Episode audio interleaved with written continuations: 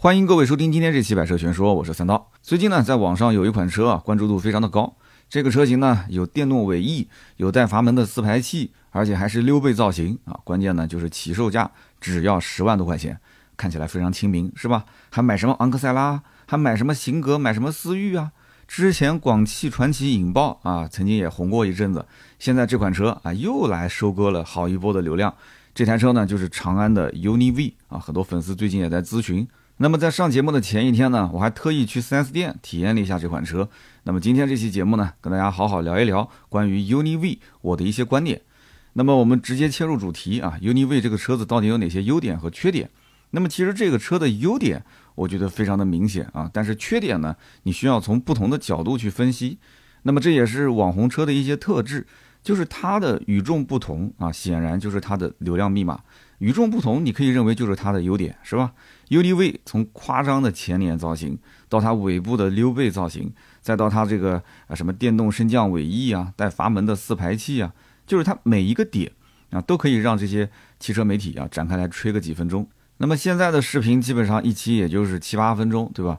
那么光是聊这几个点，这个进度条基本上已经是接近尾声了，然后再挑几个微不足道的小缺点，那么这样的一篇啊，为了厂家的任务制作的视频呢就完成了。那么前期这个视频呢，大多数看到都是在海南拍摄的，为什么呢？因为呃第一批试驾都是在海南的文昌，但是由于这次这个海南有疫情嘛，后面的一些媒体试驾可能就要啊转移到其他城市了。那么现在网上啊，就聊这个 UDV 的动态体验的媒体并不是很多。那么这一批媒体呢，啊，绝大多数是不敢去直击这款车的缺点的啊，人情世故大家都能理解。呃，那幸好三刀这个媒体呢，目前没有安排到第一批，但是我的音频呢出的比较早啊，趁这个机会呢，我们优点、缺点都带着聊一聊。那么要说 UDV 的缺点呢，网友提的呢，其实我看了一下，都是小问题。啊，比方说这个方向盘的造型比较怪异啊，整个的内饰看上去非常像法系。那么这个方向盘呢，上面是平的，下面也是平的啊。下面是平的，我们能理解，但是上面是平的，是不是就想到很多法系车的造型是吧？说这个方向盘会挡着前面的液晶仪表。那么后转向灯呢，它的位置偏低，而且呢偏小，所以呢有些还没有买车的车主就担心啊，说这个可能会有安全隐患啊。我在想，这工程师难道还没你想的细吗？那么全景天幕呢？它有个遮阳帘，这个遮阳帘呢也很奇怪，它是倒着开的。就是我们正常理解全景天窗、全景天幕的遮阳帘，应该是从主驾驶这个位置是向后去收缩，是吧？但是它这个遮阳帘是从后排向前啊收缩。但是我觉得其实这样是合理的啊。但是在网上我没有去发表我的观点，我看到很多人留言说这个是不合理的。为什么我觉得合理呢？因为作为一个驾驶员来讲的话，前面呢有前挡玻璃啊，左边右边有主副驾驶的车窗，还是比较的敞亮。但是后排的乘客呢，相对来讲的话，如果后排左右两个车窗都比较小，它其实透光度不是特别的高。但是这个遮阳帘如果是从后往前开，它完全可以只开一半。那么只开一半的话，后排相当于天窗哎，有这个光线进来，然后左右两边的窗户。就会更加的敞亮，所以我觉得这个是合理的，而且我建议其他厂商也是这么设计，遮阳帘从后往前开，我觉得真的是合理。但是呢，从我分析的角度来看，这个车的缺点应该从另外的两个角度去分析。一个呢，就是这台车如果你定位成普通的家用轿车，哎，它有什么优缺点？第二个呢，就是你把它定位成运动型轿车，它又有哪些优缺点？那么说实话，打造这样的一种造型，厂家他就得接受消费者给他两种啊双重的一个定位。那么有些人可能觉得说，哎，我原来是想买卡罗拉的、雷凌的、朗逸的、宝来的，或者说是什么思域、型格这一类的车啊，我只是想安安静静的过我的小日子，是吧？那谁知道说，哎，长安搞出来这么一款啊骚气十足的车，那么撩的有些年轻的用户呢，就心里面痒痒的，对吧？又想买又不敢买。那么虽然这台车呢，看起来呢，就不像是什么正经过日子的人开的，但是年轻人呢，就难免觉得说这个想任性一把，是吧？毕竟呢，就这种溜背造型、电动尾翼带阀门的四排气，以前都是活在梦想里啊，都是觉得说将来有个四五十万的预算，我再去入手买那些啊什么 A 五啊，什么宝马的四系，是吧？哎，但是现在你看手头的预算十来万块钱啊就可以搞定，那我为什么现在我不把它拿下呢？提前实现梦想，是吧？所以呢，从普通家用车的角度来看的话，UNI-V 的出现是打乱了一部分人的购车计划啊。我当时跟销售沟通，我发现各种各样对比的车都有，但是选择这个车好像就成了一种非主流的选择啊，相当的个性化。但是呢，从一台普普通通的家用车角度来讲的话，你想家用车、代步车，它需要具备什么样的素质呢？那基本上就是耐用、省心、保养成本低、维修方便，而且要便宜，对吧？今后转手的话，保值率要高。那么对于它的什么操控性，对吧？动力有多好？然后它的舒适性，包括它的什么主被动安全、什么音响啊这些东西，重要吗？啊，当然你有是最好，对吧？但你要如果说没有，也不是不行。所以这就是很多合资车型为什么配置不是很高，对吧？中间还端一个像的老式的这个电视机一样的一个屏幕在那边，甚至有的屏幕还特别的小啊。但没关系，这个不重要，对吧？销量依然非常好，是什么原因？就这个原因，因为它满足了前面的这几点。那么卖了这么多年，销量大的、口碑好的啊，消费者手里面捧个十几万，不知道该买什么车的时候，你想？满大街跑的是什么车？那都是这些车。我刚刚讲的这些，什么轩逸、朗逸、雷凌，是吧？卡罗拉都是这些车。那么消费者捧着这些钱，他不知道投给谁，那最终就是选择这些销量大的车型、口碑不错的车型。那么 UNI-V 如果作为家用车、代步车来讲的话，那目前最让人担心的是什么？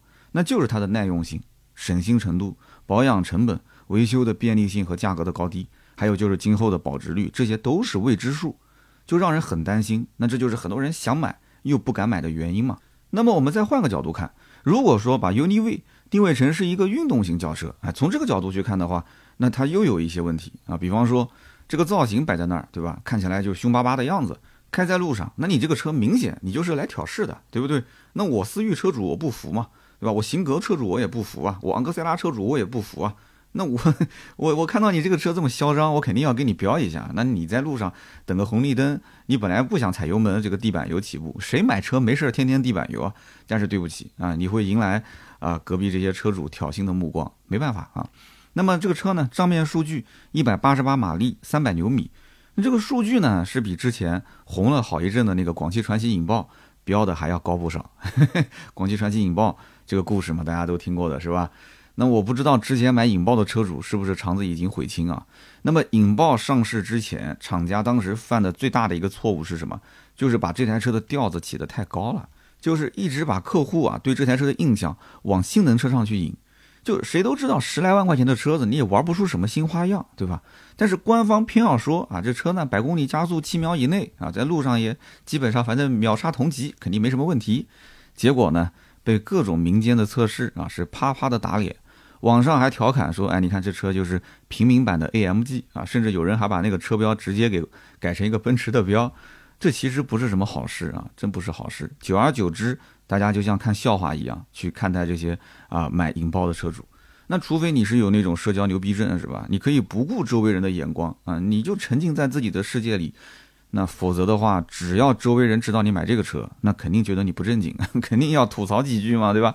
那么 UNI-V 这一次官方的做法相对是低调了很多，那可能也是对吧？前面看到这引爆已经快翻车了嘛，对吧？所以呢，他自己也也有点黑意识啊，大家都知道的，对吧？长安之前这个动力虚标啊，这个大家都懂的嘛。那么你现在说到长安的蓝鲸动力，那网友在下面的怎么评呢？网友的评论就是看蓝鲸动力，这叫虚惊一场，现在都管它叫虚惊动力了。虚惊一场的惊改成鲸鱼的鲸啊，因为南京动力的鲸不就是鲸鱼的鲸嘛，对吧？虚惊动力。那么现如今呢，还有不少媒体是嚷嚷着啊，要拿这个车拿 UDV 要下赛道啊，要去测试它的极限驾驶的成绩啊。其实我觉得真的大可不必啊。谁都知道这是国产轿车内卷下的一个产物，样子虽然是炫酷，但实际上这台车啊就是家用车、普通代步车。你真刀真枪的拿去赛道折腾，那我觉得你就是个直男，我看着都揪心啊！真的是，UNI-V 和引爆，它就像王者荣耀里面买限量版皮肤的菜鸡。如果是对战模式啊，你要是碰到了，一看，哎呦，乖，限量版皮肤嘛，你陪他玩一把，菜就菜，哎，大家反正都是过来练英雄的，输了你也别急眼啊。如果你真的去投诉人家，那就是你素质不行，你玩游戏你没有油品是吧？那你如果真有本事，你去打排位赛，对不对？你打排位，那都是跟你相似水平的对手啊！你不要去什么练英雄啊，你打排位不就行吗？有个本命英雄就可以了。那么这一类的菜鸡在排位系统里面永远不会匹配给你，是不是？所以你看，它这不是一个维度的事情嘛。那么 UNI-V 这个车子，如果说真的有人看上眼，对吧？那配置应该怎么选？从目前公布的配置来看，十万八千九到十三万一千九，一共是五款，对吧？那么肯定哦，就不用讲的嘛。这个车对外所有的宣传都是运动套件，都是那一套，那你就是买十二万三千九次顶配运动版这个版本。我跟销售沟通啊，也确实是目前接订单最多，是最受欢迎的。因为这台车之所以吸引大家注意，那就是冲着它运动套件，对吧？顶配十三万一千九，领航型反而它没有运动套件，哎，这就很奇怪了。顶配反而没有运动套件，而且不可以选装。但是呢，它多了一套 L 二级的智能驾驶辅助，还有十个扬声器的索尼音响，还有就是空气净化器呀，什么呃手机 App 的遥控泊车啊，这些啊，我觉得都是一些鸡肋的功能。但是非常神奇的就是，它的索尼的音响和运动的套件，在次低配十一万六千九的尊贵型上，哎，它可以选装，音响一千九百九十九，运动套件两千九百九十九，而且你算一笔账，就是次低配的价格加上这个四千多的选装。那基本上就跟十二万三千九的运动版配置差不多了。那有人讲说，那我就买一个次低配不就行了吗？但是你注意啊，运动版它是有黄黑搭配的内饰，加上带翻毛皮的座椅，还有双色车身可选。哎，这些东西都是专享的，就是运动版专享。这个玩法让我想到谁了啊？让我想到领克。领克就是入门级高配，然后呢，所有的就是差异化在皮肤方面，就是你选这个就不能选那个，你选那个它就专属皮肤。所以你看啊，这个一个带一个人传人的现象现在已经出现了啊。那么这些都是次低配选不了的，运动版专属的。但是你次低配如果是选了刚刚那两个套件的话，本质上来讲啊，一个比较了解 UDV 的车主啊，打远处一看双色车身啊，那就是运动版，不是双色车身，你这肯定不是运动版，对不对？你就算有四个排气，我也知道你是选上去的。但是这个重要吗？这 这个我觉得可能只有买的人和那个圈子里的人他自己才觉得重要还是不重要。但是我觉得这还不是最神奇的，最神奇的是什么？就是它的最低配十万八千九的版本，它也可以选运动套装，它也可以加上那个电动尾翼。那么运动套装是两千九百九十九，电动尾翼加这个电动掀背尾门四千九百九十九。那也就是说你加个不到八千块钱吧，对吧？七千多块钱，那么你这些都有了。那其实这个配置看上去好像也不比那个运动版差多少。哎，但是你注意啊，什么氛围灯啊、面部识别啊、手势控制啊、副驾驶的电动座椅啊、换挡拨片、无线充电、全景天幕，那这些都没有了。那有人讲说这个东西听着也没什么实质性的东西，我不要，我就要那个电动尾翼，我就要那个运动排气，对不对？哎，那 OK，那没问题，你买个最低配，你把这几个都选上，那都是可以的。所以你看啊，从厂家的配置方案上来看，毫无疑问，他想做什么？他其实就想普及他的运动造型。啊，尽量照顾那些啊，就是手头呢比较紧的这些年轻客户，对吧？呃，又想玩儿，又没几个钱啊，买个低配不要紧啊，不要紧，不要慌。电动尾翼、运动套件可以选，可以选啊，可以选。选完之后呢，你这个价格不是已经上到了十一万多嘛？你你要出去凑钱，你可能你也凑不到。你刷银行卡、刷这个信用卡一张也不够，还要贷款。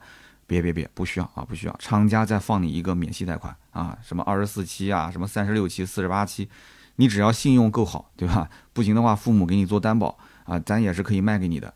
所以，因此呢，UNI-V 呢，它是先用夸张的造型来吸引你啊，然后呢，再用十万八千九的这个入门价格，门槛比较低，让你觉得说比较亲民。然后最后等你下单的时候呢，再提醒你，哎，兄弟，必须要选装啊，要加上这几样东西，要不然这车子你你就白玩了，对不对？你白玩了嘛，这车子肯定得玩这几样东西，对不对？升升降尾翼、四排气、运动套件。所以说，你看这个玩法还是比较高明的嘛。但是我还是那句话，真要买 UNI-V 的话，直接入运动版啊，双色车身就是黑白啊、黑蓝色的双色车身，加上那个黑黄搭配的内饰，那个只有运动版可以选啊。你反正也贷款了嘛，对吧？十一万多跟十二万多有什么区别呢？也不差那一万块钱。你买了这个，你就发现你跟其他 UNI-V 车主就区分开了，因为这两样都是专属的，一定要记住啊，别的版本选不了。那么我们接下来呢，再聊一聊这个市场大环境啊。有的时候买车呢，你也脱不开这个市场的大环境。有些网友会嘲笑这个 UNI-V 跟引爆的车主啊，就是买的就是华而不实的车，对吧？那我可以理解这些网友啊，他们思考的角度确实没问题。但是呢，他们没有看清楚这两台车它在市场上存在的重要意义，或者说对于华系车来讲，这两台车也是有非常非常重要的意义。你要知道啊。十到十五万这个价位的轿车市场，常年是被合资品牌占据的。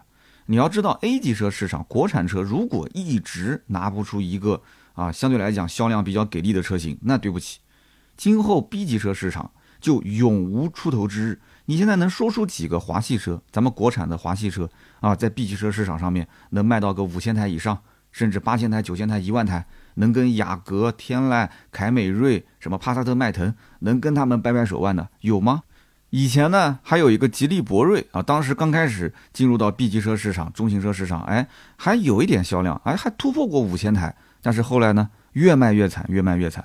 什么原因？我告诉你，就是 A 级车市场一直吃不住客户。A 级车吃不住客户，你说你 B 级车怎么可能有客户去消费呢？你在网上还有 C 级呢，你甚至还有旗舰的 D 级车呢。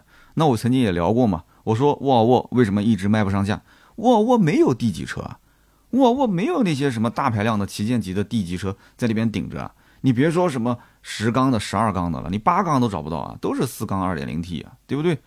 那么我们就在想，你说 UNI-V 这种车啊，如果说真的火了。啊，销量如果说啊，真的是干翻了那些合资的老三样，那今后长安就飘了。它可以直接搞个 Uni S，对吧？反正就是这个英文往上标嘛，随便用哪个字母都行啊。Uni Z 啊，Uni U 都可以，无所谓。Uni S 啊，放大一圈，直接定位 B 级车，直接开卖，没问题啊。但前提是你只要把 A 级卖好，A 级车的销量你能够把合资老三样干掉，你能卖到个月销一万多台，那你是 Number One，那没话可讲，是吧？这种奇迹也不是没有，对吧？以前你说国产的 SUV，那也是没声音没图像啊。到后来你看哈佛不也是吗？对不对？哈佛一个月四万多台，然后长安后来也是 CS 七五 Plus 也能卖个三万多台。但是我跟你讲，SUV 始终不是主流。老百姓对于一台车档次的高低，还是认你轿车的旗舰级，你是什么档次啊？不管你的科技化配备啊，还是说你的豪华感。都是认你的轿车，除非你这个品牌只卖 SUV，你其他不卖。所以你看，这也是啊，也就是长城后来突破出来，搞了一个坦克，对吧？坦克三百，坦克三百还搞了一个什么赛博朋克版，才能卖出那么离谱的价格。所以你看，只有在一个点上去突破才行，这是非常非常关键的一个事情。所以所有的汽车品牌想要向上啊，国产说要向上，A 级车是一个起点，非常非常的重要。这么多年来，轩逸、卡罗拉、雷凌、朗逸、宝来，包括像什么思域这些车子，这几个车都是轮流坐庄啊，排行榜永远是刷在前几名。每个月的销量排行榜，有人讲三刀，你能不能分析分析？你说大家最关心的就是十到十五万的，十到十五万的，你分析什么？常年这个排行榜上面都没什么变化，有什么好分析的，对吧？这些车到底哪里好？那么谁也说不清。但是轩逸，你看至今用那个老掉牙的 HR 幺六的发动机，CVT 也是经常被爆出来有问题。但是人家常年销量排名第一，然后呢啊，当然这也是有耍赖皮的成分啊。新轩逸、老轩逸销量是算在一起，因为日产只有东风日产，但是大众有上汽大众，有一汽大众，对吧？丰田有这个一汽丰田，有广汽丰田，它都是分开来卖的。所以呢，有什么雷凌啊，这个这个卡罗拉，它都是分开的。但你看卡罗拉和雷凌，1.2T 也没人挑它毛病啊，也没人说这个动力弱我就不买，1.5升。三缸发动机，对吧？也没有人多大的意义。那么双擎动力呢，也很好，对吧？但是呢，价格超出很多买 A 级车客户的预期。所以你看，朗逸、宝来不需要给客户多少配置，减配没关系，只要挂个 VW 的标，然后不停的加长、加长再加长，那自然会有人买。那这就是现状，就你好像似乎是无法改变。所以国产车想要在这个级别里面去逆袭啊，十一万、十二万到十五万、十六万这个级别里面，轿车市场。真的是太难太难，但是你看领克零三，哎，前几年领克零三上市，给大家开了一个好头，是吧？哎，厂家就发现原来你设计成这个鬼样子都有人买啊，特别是零三加定价都快到二十万了，它竟然一分钱优惠都没有，那等车还要等几个月，这种场面就给很多的汽车厂家就打了鸡血，哎，大家就悟出一个道理了。就并不是说，嗯，造车就得要老老实实的按照那些合资车那种啊，就是按照普通家用车的轿车造型去啊去去造，然后跟合资车去硬拼，不需要，要造什么样子呢？要造那种炫酷的，哎呀，就看起来就是性能不错，然后营销包装比较到位的这种车型，这样才能俘获年轻消费者的心，啊，这就跟做自媒体是一样的嘛，你花大量的时间和精力啊，你去深挖那些内容，然后产出几十分钟的长视频。结果呢，流量垫底，但是呢，你去拍那种极其肤浅的，哎，没有深度的搞笑段子，流量就高得出奇。所以现在这种造车环境啊，跟那个自媒体不也是一样的吗？大环境就是这样啊，大家已经开始降智了，降智了。谁还愿意去造那种普普通通的轿车？但是我骨子里还是不错的，对吧？我这里面的用料什么技术还是比较扎实的，这个谁认啊？没人认，没销量，销量说话。我不能天天卖给车迷啊，对不对？保时捷如果天天是卖给车迷的话，就靠个九幺幺，二十多年前就破产了。看了我卡宴那一期视频没有啊？二十多年前人家就破产了，最后没办法，就只能做出一个违背祖宗的决定啊。那怎么办呢？那就是卖卡宴啊，对不对？什么保时捷等于九幺幺，九幺幺都是保时捷啊，那都是鬼话，对不对？你这车迷有几个车迷去买保时捷九幺幺的？二手车你也买不起啊，是不是？所以造卡宴，我的个乖，那个钱赚的，对吧？那数钱数到，你别说手抽筋，那脚都抽筋了，对不对？还有七幺八什么减配版的九幺幺，哇，那也是赚的盆满钵满。什么马看，你管他什么什么换壳不换壳的 Q 五呢？那小姑娘就是喜欢，那钱赚的也是盆满钵满。什么帕拉梅拉，这就不提了。你说是不是？那就是这么个道理嘛，降质了，所以因此，国产车就一定要搞点事情。那以前一直很低调，没人出来搞事情，还是跟着这个合资车的屁股后面造啊，造的是有板有眼的啊，三厢的造的也是四平八稳的，那有什么用呢？老百姓怎么认为啊？老百姓就认为，哎，你这个配置高是吧？你配置给到顶又怎么样啊？那你就是个普普通通的轿车啊。对不对？你国产车就应该配置高嘛，那空间就应该大嘛，价格就应该便宜嘛。嗯嗯，十万块钱还是贵了，八万八万还是贵了。你这挂个这个标，你长安嘛，面包车啊，你这你挂个吉利啊，你就只值个五万块钱。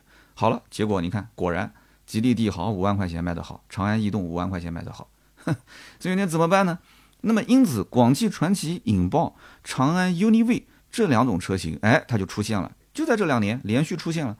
出现这两个车，我告诉你，就像一个锥子一样。哎，我不管你三七二十一，我先击穿你对于传统国产车的认知。我用最通俗易懂的方式告诉所有人：他妈的都别看合资品牌了，先看看老子，对吧？我站在这里，你看不看我一眼？看我一眼，然后大家就看到了电动尾翼，看得懂吧？电动尾翼，哎，合资车有吗？溜背造型，带阀气的四排气，来过来听个响，嗡嗡听个响。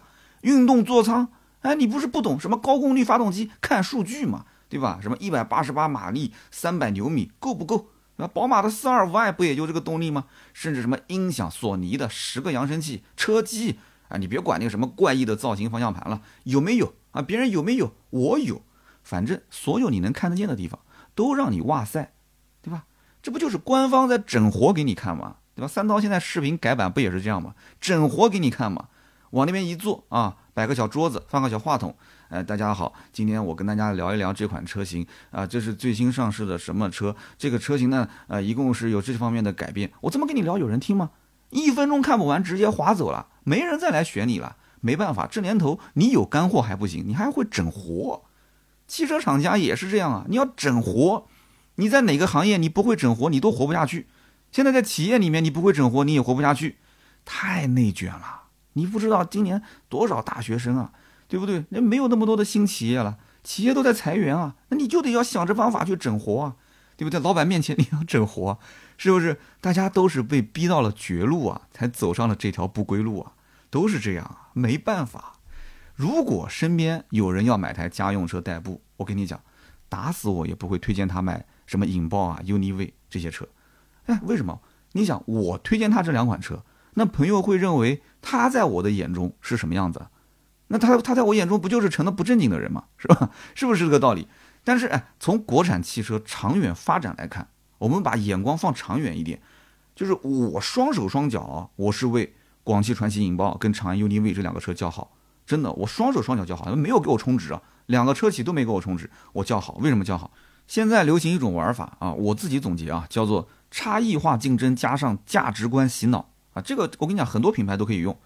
但是很可惜，广汽传祺的引爆，包括长安的这个 UNI-V 啊，就感觉这两家车企啊，它只做了一半，也就是说它只成功了一半，也就是我们今天的标题，它成功了一半，还有一半它俩都没做。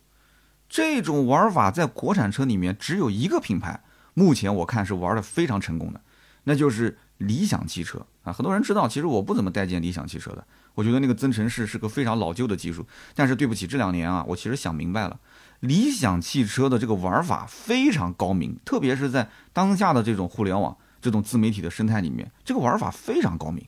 理想 ONE 本来就是一台普普通通的六七座 SUV，是不是？你仔细想一想，它就是个国产的一个普通的六七座 SUV 嘛。那不就是个电动车嘛？或者说就是个增程式嘛？用电驱动的啊，烧着油然后用电驱动的增程式的这么一个普普通通的新能源车，它为什么要卖三十多万？它凭什么卖三十多万？他他他他哪里值三十多万呢？对不对？但是我告诉你，他是怎么让大家觉得说这三十多万定的真的超便宜？哇塞，这性价比超高啊！你看他怎么操作啊？上来先把增程式吹的是神乎其神，因为中国的汽车媒体他本来就没有见过多少增程式的车。我之前帮大家总结过的嘛，是吧？之前包括像宝马的 i3 增程式没卖过几辆，包括之前的别克的 Velite Five，很多人都没听过这个车。还有谁用过增程式？没了。那大家老百姓对于增程，它就是个空白。那既然是一张白纸，那那理想出来之后，我吹呗，我就吹这个增程是，吹的神乎其神，我就包装出了一个啊，一次充电续航一千公里以上，你这不胡扯吗？你还有个油箱呢，哎，这个油箱我没说，对吧？真话说一半，对吧？假话我全不说，真话我不全说。我一次充电，我续航一千公里以上，哎，这是个伪卖点，哎，结果它反而真的成了一个卖点。你这不废话吗？只要油箱不漏油，你别说什么续航一千公里了，你就是绕地球一千次我也信啊。但是一个敢吹，一个敢信，这就是现实。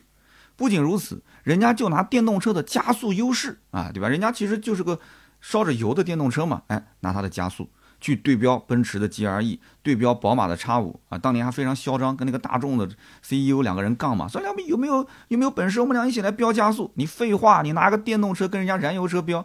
那你跟你跟他现在电动车去标啊？人家现在大众也出电动车了，对不对？人家根本懒得鸟你啊！但是我告诉你，这种锚定效应就是搞得定客户啊！还锚定效应啊！还对标 GRE，对标叉五，人家从来没去对标过，呃，什么汉兰达，什么探险者，人家对标过这些车吗？从来提都没提过，对不对？那么就真的有消费者就觉得说，哦，理想 ONE，对吧？去对比 GRE，对比叉五，那都是七八十万的车啊！那至少是六七十万的车，那我动力比它好，我空间比它大，我配置比它丰富。哎呀，我怎么想我都觉得这个车子比它好哎。结果甚至还真有客户被洗脑，洗完之后叉三给卖了，去换那个理想 ONE，还真有，还不止一个。我记得上次那个就是理想 ONE 的那个那个就是那个叫什么水银，水银当时漏到那个座椅里面的那个人，他不就是把叉三卖了去换那个理想 ONE 吗？那么再加上理想 ONE 当年上市的时候。四块屏的设计啊，的确，这就是差异化，这就是差异化竞争的一部分啊。当时市面上还没什么车子有四块屏啊，它四块屏啊，很多客户眼前一亮，啊，觉得这就是高级啊，这就是呃，现在就是最流行的车联网啊，这就是当下最高级的、最先进的科技。什么先进科技啊？你把你的 iPad 连在副驾驶上，不一样能玩吗？是不是？他没玩过副驾驶屏幕啊。那么接着呢，就是洗脑，洗什么脑呢？奶爸车。那么很多人听说过理想 ONE，甚至没听过理想 ONE，都知道这个车是奶爸车。奶爸车这个概念，你还别说，我跟你讲，真的深入人心啊！真的，身边很多奶爸去买了这个车啊。当然了，你不是奶爸，你也可以买这个车，你早晚还是要成为奶爸的，是不是？理想 ONE 的这一系列的骚操作，真的值得国内厂商好好的学习，差异化竞争加上洗脑式的营销。所以这个我跟你讲，真的价值观洗脑这个非常关键。现在目前来讲，广汽传祺的引爆，包括 UNI-V，他们都没做。那我就拿这个 UNI-V 来举个例子啊，我们简单随便说说啊。这个我是有一点不成熟的想法。你说宣传的时候，你就不能盯着更高一个级别的车来对标吗？啊，比方说宝马的四系，我刚刚前面说了，宝马四二五，也就是一百八十四马力，三百牛米啊，你怕个啥啊？你怕个啥？谁懂什么操控啊？你怕啥？买这个车的人有几个懂操控的？一百八十八马力，三百牛米，你账面数据你比宝马四二五一百八十四三百牛米，你比它还要高呢，标它就标它，对吧？你怕什么呢？你还怕真有人拿四系过来说跟 UNI-V 下赛道去跑成绩啊？哎，我告诉你，我告诉你，真的要有人拉到赛道去跑，只要 UNI-V 不被套圈啊，只要不被套圈都算赢，这是我说的，我为我说的话负责，啊。包括那个什么奥迪 A 五，拿过来标就是了，比就是了，胆子要大，脸皮要厚，反正都是溜背造型嘛，反正大家都是一个级别嘛，紧凑级的轿跑呗，那比就是了，比就是怕什么呀？我有索尼音响，对吧？十个扬声器，我有电动尾翼，你有吗？你有电动尾翼吗？我有带阀门的四排气，反正都是卷嘛，就卷起来呗，咱们也不夸大，你有什么你拿出来，对吧？我们摆出来，我们把配置摆出来，我们一个一个的比，是不是真实情况？没错是吧？哎，没错，那我卖多少钱？我卖多少钱？各位兄弟，也就是宝马四系的购置税，加上保险，再加上加价，对吧？很多人了解过宝马四系的行情啊，现在加价四到六万啊，四五万块钱，反正四万起步嘛。我们就算五万块钱，五万块钱加上一个购置税，至少也是个四万吧，九万加上个保险十万，你说对不对啊？你看我 UNI-V 卖多少钱？我才卖个十万多块钱，我就是你购置税加加价加保险的钱。你说你真的这么去比，人家宝马四系客户看完之后就真的去买 UNI-V 了？你开什么玩笑？人家才懒得鸟你呢，对不对？这有关系吗？没关系啊，有什么关系啊？你说那些买奔驰的、G-R-E 的、宝马 X5 的客户，看到那些什么理想 ONE 的宣传，人家啊脑子一热去买理想 ONE 了？不会的，对不对？这就跟理想 ONE 的玩法是一模一样的。他们只要闭嘴不说话，咱们就赢得更顺畅，是不是？不仅如此，还要给客户洗脑。理想 ONE 是奶爸车，那咱们 UNI-V 是什么？我想了一下啊，一个不成熟的想法，咱们可以定位成猛汉车。什么叫做猛汉车呢？现在的年轻人不都是喜欢健身吗？啊，为什么呢？因为生活越来越好，大家都想要有一个健美的体型。你说穷人哪有时间去健身啊？富人才会去管理自己的身材嘛，对不对？那你就切这个点，找这种顶流的健身网红，一人送一辆嘛，让他们去开嘛，无所谓啊。猛汉加上轿跑，哎，油门一踩，排气声浪啪啪啪的往前跑，你再配一点动感的音乐，绝了！我跟你说，哎呦。健身网红啊，现如今采个草莓他都能上热搜，你更何况你说开上个 UNI-V 去街头搞点事情，那绝对是一波一波的流量收割啊！今后我跟你讲，客户没有六块腹肌，他都不好意思去看 UNI-V。你不要怕，买理想 ONE 的客户他也不全是奶爸，你至少大家在路上看到这台车，他已经有了一个标签哦，奶爸车哦，猛汉车，这就够了，对不对？大家如果认可，记得留言区给我一条评论啊，告诉我你认可不认可，认可的扣一。那么关于 UNI-V 这个车呢，其实今天咱们就聊那么多吧，因为今后呢，我肯定也会出一些短视频啊，包括有一些这个长视频跟大家来聊一聊啊。非常巧啊，这个车子的这个经销商，我今天 偶然才发现是我一个非常好的兄弟投资的，啊，回头回头我要拿过来一起好好聊一聊，我跟大家提前也声明了啊。这个优点缺点我都说啊，但是呢，我给你这个店到时候曝光曝光。他说那没问题啊，对吧？你只要给我这个店曝光，我到时候给你把车上的这些标都给撕了，哎，反正厂家也不知道是我的车。我说可以，没问题，你到时候给我一台车开一段时间。那么先聊那么多，后期肯定还会有报道啊。那么这次的这个 UNI-V 预售价呢放出来，我觉得还算是比较合理啊。我觉得后期正式上市呢，下调空间有限，应该在三千元左右吧。就你看看前期预售的这个政策，你就知道这个车其实让利空间肯定是不大了。你看它预售，那送的都是什么东西啊？什么鱼骨灯，什么卡钳罩，什么那个呃尾标上的灯啊，这都是华而不实的东西。其他的几个权益呢，我感觉也不是很值钱啊。所以呢，我觉得它这个预售的权益啊，这给的都是 感觉从牙缝里面挤出来的。那么我觉得它正式上市应该也不会降多少啊，我估计三千块钱左右。那么目前我从终端了解到，这个车呢订单情况还挺好啊，呃，据说一家店基本上都是二十多张订单啊，至少我了解的这个几家店都是这样。那么交付时间还不是很确定，等到正式上市之后呢，才能看到订车的这个相关等多久的信息。那么说真的啊，中国汽车市场十几年来真没见过啊这种定位十来万块钱的轿车，说有哪个车企会这么造这么去玩的。那么 UNI-V 它到底能掀起多大的风浪还不好说。毕竟呢，它还有这个包括品控啊各方面的这个路要走，对吧？口碑是慢慢建的，而且呢，还有很多网友现在不管买不买，哎，在网上反正张口就来嘛，说什么如果不是双离合这车我就买了，如果不是跟奔奔一样的这个长安的标，那我就买了，如果这个是无框车门，那我就买了。这个话呢，我只能也就是听听，我也不做点评了。反正作为一个汽车媒体啊，该说的不该说的，今天这期节目里面，我感觉我都说了。那么以上呢，就是我的观点，仅供大家参考。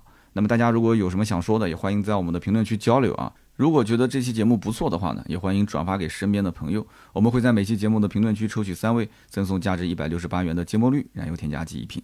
那么下面呢是关于上期节目的留言互动啊。上期节目呢仍然是一个多主题的节目。那么有人讲说这个标题呢取得有点标题党啊，因为聊这个宝马的 X 五提前的预售，结果听了半天都不是。这个呢，我也是总结了一下经验啊。我原先是准备把这期节目里面最有话题性的内容放成标题，但是明显发现有些人不太愿意啊。上来一听啊，是特斯拉扩建工厂，那么多标题呢又相对来讲比较的复杂，呃，又说特斯拉扩建工厂了，宝马 X 五提前预售了，又是那个啊买型格的客户被怼了，又是我要讲一些其他的，反正呃听友问答，那这个我也很纠结啊，想听听大家的意见，就到底这种多话题性的节目，我是提炼一个核心的卖点作为标题呢，还是说我是用多话题的索引来做标题呢？听大家的意见好吗？在评论区我们也可以交流交流。那节目的进步也是需要大家的配合啊，多给我点建议啊，我觉得这个很重要。那么我们上期节目呢，呃，第一位听友叫做木头人峰峰，他说我听三刀节目一年多了啊，个人还是挺喜欢这种节目形式的，就是改版之后的节目形式啊。他说不一定非得一整期节目聊一个话题，也不一定非得要聊车嘛。如果没有特别合适需要深挖的一些话题或者是车型的话，那你就聊一聊选车的咨询啊，你就聊一聊汽车市场的八卦消息啊。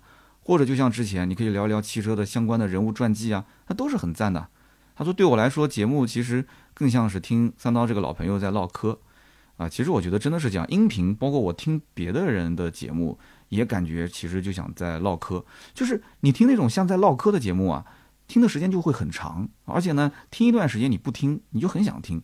但是呢，我也听过一些就是没有废话，一上来就是干货。然后叭叭叭叭叭叭叭就是一直在讲，我记得有一个人叫做什么，叫什么贺老师聊经济，好像是，哇，我感觉那个人语速比我的语速还要快，而且都不带磕碰的，有的甚至是一镜到底。就这个人应该讲，呃，文字功底，包括这个专业能力，包括他的，呃，这个做自媒体的表达啊，包括整体的文案都很厉害。但是他的节目就像怎么说呢？就是刚开始听特别过瘾，然后咔咔咔咔咔听听个十几二十期之后。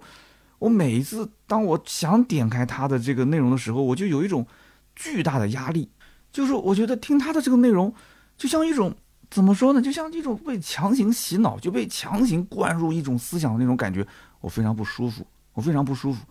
所以，所以我我知道他内容很好，但是现在我有的时候，比方说我想了解一些是什么东西呢，我可能会去搜一下，我把它当成是个工具，我听听他的观点，但也我我不全信，我也不全信，对吧？但他的节奏特别快，所以啊，我这看的反正我是很累。但是呢，你像包括像半佛，半佛以前我也特别喜欢听啊，半佛仙人。但是到后来我就发现节奏太快了。他虽然也喜欢去搞点小故事啊啊，整个小活儿啊啊，在里面开个小玩笑啊什么的，但是也是节奏太快，所以我我有的时候在反思，那不太好。正常跟人聊天还是要有一些插科打诨啊，有一些啊比较水的东西在里面，就是聊天嘛，音频就是这样嘛，伴随性的嘛。所以呢，我觉得真的像这次多元化的一个主题的改变，让我也是找到了很多年前做节目的感觉，就很轻松。我自己其实也没什么压力，聊这些话题本身也是我的老本行。我每一天光是微博就要发个二十多条，对吧？每天也是跟各行各业的汽车的这个专业人士打交道，对吧？我哪怕我再不专业，我身边总有那么多比我专业的人啊。而且我所了解的信息很多对于大家来讲都是不对称的。那么我只要每天把它记下来，我觉得说，哎，这个点很适合节目里面聊。那个点也很适合聊，它就像是一个小的灯塔啊，每一天呢在不停的去发掘节目当中的一些素材，然后我一周呢，我把它总结成一期节目或者是两期节目。哎，有的人觉得说三刀你是在七拼八凑，七拼八凑又怎样呢？那又怎样呢？那都是一些有用的信息。我觉得节目的价值就在这个地方。我跟你聊一些干货，你又觉得听不懂，对吧？我跟你聊一些肤浅的东西呢，你又觉得我在划水。那我。七拼八凑了之后，你又觉得说我这肯定是没东西可聊了，怎么会没东西可聊呢？如果按照单一车型来聊，我跟你讲绝对聊不完，根本就不缺。我现在制作单一车型的内容节目速度更快，反而是做这种多元化的内容，包括像什么人物传记这种需要大量的参考资料，包括整合，包括用我的语言来输出，是比较困难，就是整个的周期会非常长。所以呢，啊，慢慢来吧。所以看到大家对于我的节目的反馈啊，非常的感谢。那么下面一位听友叫做沙漠小狐狸。他说：“三刀啊，就是关于上期节目，我听到你讲这个花三百亿，对吧？这个福特要打造它的新的车型嘛？说你讲你不如花一百个亿先打造一个网红 CEO，用资本的力量 把它打造成一个现象级的这个世界级的网红。”他说：“三刀，你这个话不能这么说啊，市场还是需要福特这种认真造车的厂商。我家里面现在啊，我自己开一辆福克斯，我的父母开的是锐界，我的老婆是一个二手的嘉年华。”今年呢，我们有了宝宝之后啊，我打算换个车，是在新的蒙迪欧跟这个 EOS 之间进行选择。那么或许福特呢啊是有一点小问题，但是呢，我觉得啊这个它还是好开啊，好开是最重要的。你说国内现在满地都是像蔚来这种炒作起来的车，这个市场还有什么意思呢？还有什么车可以选呢？啊，这是一个福特的忠实粉丝啊，的确，我身边也有这样的一些家庭，就是家里面从第一辆福特一直换换到现在，还是非常喜欢开福特的车。那么福特怎么讲呢？其实它有底子，但是它就是一个非常非常保守派。这样的一个老派作风，老派作风现在在中国市场上真的是已经非常非常不接地气了。但是你说炒作，炒作炒起来的，它没有实际的这些啊，比方说在车辆的制造工艺上啊，在它的核心的技术方面啊，啊，在它的整个的零配件的供应链体系上啊，那我们知道福特都是有优势的。那么现在你会发现，福特已经在变了，很多的都是交给了国内的这一些啊比较接地气的中方的人士来进行接管。啊，中国老百姓想要什么，我们按照中国老百姓的口味来进行打造，慢慢来，不要着急啊！你看这两年，包括林肯，包括福特的车的变化，还要有个过程，还有一个过程。而且呢，应该讲厂商还是比较能听得进去市场的一些反馈的，甚至包括我们一些这种自媒体的一些反馈啊，我甚至都已经传达到厂商的一些相关人士的这个耳朵里了。所以我们慢慢的看，我觉得福特未来几年我还是比较看好的啊。那么下面一位呢，叫做朱先生 YES。那么他说呢，三刀啊，我原本打算三十万左右买台车，老婆呢喜欢奔驰跟宝马啊，不喜欢奥迪，但是这个价位啊，我真的是下不了手了。为什么呢？因为我老婆啊被国外的大学录取了，交完学费，那我的预算只能是二十万落地了。那么这样一来的话，那就没有办法锁定在奔驰跟宝马了，甚至呢，这个选车的档次一下就降到了吉利、比亚迪这一类的了。他说我原先啊根本就没有看过这一类车，但是现在呢。我越看越觉得，你像比亚迪的汉呀，包括这个吉利的新悦儿啊，那怎么看感觉都不比宝马的三二零或者说宝马三二五要差。哎，他说这这我怎么感觉我现在预算降了，但是反而变得更高兴了呢？那有点意思啊啊！其实，呃，你关心的是这个，我关心的是你老婆被国外的大学录取了，那你这不是才结婚？不是，我不知道你是不是才结婚啊？你这不是得？就异国分居了吗？你这是还是说这个是国外大学？你得要远程去上学啊？你这个车子是买给你老婆的，你老婆去国外上大学了，你你还买这车，这这啥意思呢？这是你不是给自己买吗？我看不太懂啊，可能是国外大学录取，但是在国内上学是吧？是这个意思啊？我跟你讲，真的是这样。现在很多人啊，已经开始克制自己的消费欲望了。其实我也是主张啊，就是现在是两极分化比较严重。就是有钱人越有钱，但是很多一些赚不到钱的人，可能未来几年更赚不到钱。那么因此呢，一定要你要看自己的整体的一个经济的情况。如果说啊，你的经济情况，你未来几年的一大笔钱你是有做他用，啊，就像比方说我，你看我学区房，这是我未来三年一个最核心的目标。你有做他用，你就千万千万不要在这里面去过多的、过度的去消费，你要克制自己的欲望。啊，笔记本凑合能用的你就不要换了，手机凑合能用的你就不要换了，包括车子凑合能用的就不要换了。家里面两台车，你不行你就并成一台吧，对吧？你说还要交停车费啊，交保险啊，还要什么这个那个的，你并成一台，你也就是偶尔才用第二辆嘛，你平时你就坐坐地铁，就健健身不挺好的嘛，对不对？所以不是刚需就尽量不要消费，那除非是你说你的资产比较多，这几年呢，对吧？通过这个整体的运作。那么未来几年呢，这个行业也是蒸蒸日上的。现在已经极少数、为数不多的行业还能算得上是一个朝阳行业了。大多数的行业其实真的，当然了，我说多了，确实这种我宣传这种我都不太好，对吧？啊，就整体的经济只能讲你在什么行业，你自己有感受。大家在什么行业，我们节目评论区里面我们可以聊一聊嘛，对不对？反正从我周边这一圈的兄弟们聊下来，我感觉真的是这样子的。所以说，这个哥们儿。一开始看的是宝马、奔驰，哎，结果遇到这个事，去看了一个吉利、比亚迪，反而觉得说，哎，这车子也不差嘛，对吧？我的预算降了，但是我现在看车看的是越看越高兴，就是这样，就是说你的能力越强，你的这个欲望越小，你的幸福感越强。很多人感觉不幸福啊，什么原因呢？其实就是比较，比较来比较去之后，他就不幸福了嘛，对吧？呃，所以呢，这个讲到最后升华到这个鸡汤层面了，就不太好了。很多人不喜欢听鸡汤，哎，当然我呢年纪大了，有点唠叨啊，说说我的感受啊，即兴的一些感受。好的，那么以上呢就是本期节目所有的内容。那么以上三位中奖的听友，呃，及时联系盾牌。嗯，最近有些朋友反映说，在我们的公众号啊，呃，联系盾牌的那个方式啊，好像加他有点加不上去。加不上去的原因很简单，就是因为现在的这个加微信啊，每天都有人数限制。人数限制呢，没办法，有的时候上午一早，因为我们很多渠道都会有人来加我嘛，每天上午一早可能就十点左右，他就人数就满了，所以呢会加人比较频繁。那么因此呢，大家就劳烦啊，一次没加的话，下一次再试一试啊，总有一天能加上的啊。再不行的话，你可以发邮件给我啊，把你的微信你发给我，然后我来跟盾牌那边登记一下，我让他来加你啊。我的邮箱号是四幺八幺。五零五零五啊，四幺八幺五零五零五 at qq.com。大家平时呢有什么好玩的事啊，买车的事情啊，留言给我。如果比较长，你也可以直接发邮件，好吧？